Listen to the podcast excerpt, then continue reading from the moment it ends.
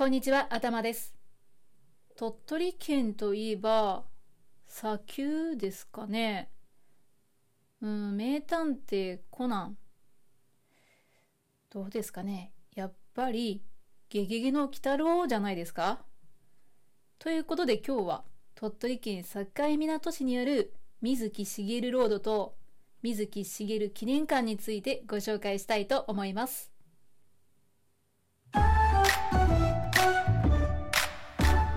を探すラジ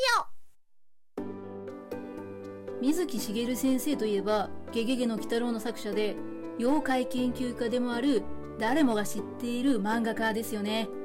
水木先生は大阪で生まれたんですけども幼少の頃から鳥取県の境港市で育ち当時家政婦だったのんのんばあが語り聞かせた妖怪の話に強い影響を受けたと言われています。ちなみにのんのんばあというのは神仏に仕える信心深い老婆のことだそうですね。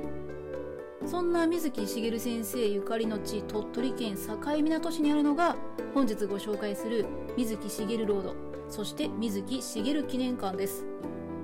水木しげるロードは JR 境港駅から水木しげる記念館までの約 800m にわたって続く通りで道の両側には177体もの妖怪のブロンズ像が立っています。銅像は5つのエリアごとにテーマに沿って配置されているようで駅に一番近いエリアから水木先生の作品に登場するおなじみのキャラクターがたくさんいる水木漫画の世界。全国各地の森に潜む妖怪たちのいるエリア。神様と呼ばれている類が集まる神仏吉凶を司る妖怪エリア。これは聞いたことあるかなと思う妖怪がたくさんいる。身近なところに潜む妖怪エリア。そして水木しげる記念館に一番近いところにあるのが家に住む妖怪エリアです。水木しげるロード沿いには妖怪神社があったり妖怪ポストや沿道の街灯などですね。至る所で妖怪の世界を感じることができます。また夜になると妖怪たちの影絵の照明が投影されたり妖怪ブロンズ像のライトアップが施されてより怪しげな雰囲気の中に妖怪たちの気配を感じることができます。これは夜絶対見に行きたいなっていうふうに思いましたよ。そして水木しげるロードの先にあるのが水木しげる記念館ですね。館内には迫力満点の妖怪オブジェやジオラマ映像があふれ水木ワールドの魅力を満喫できるようになっています。とのことで水木先生の代表作の原画を展示したギャラリーとか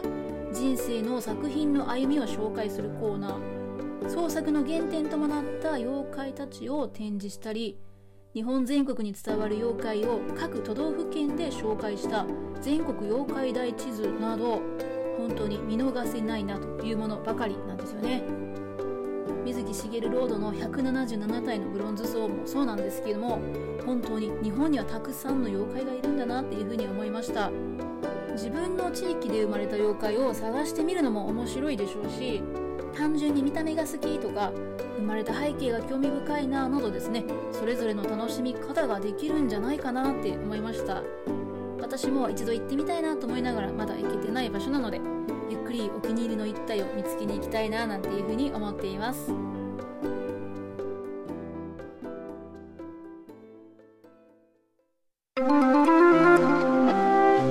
旅ラジ？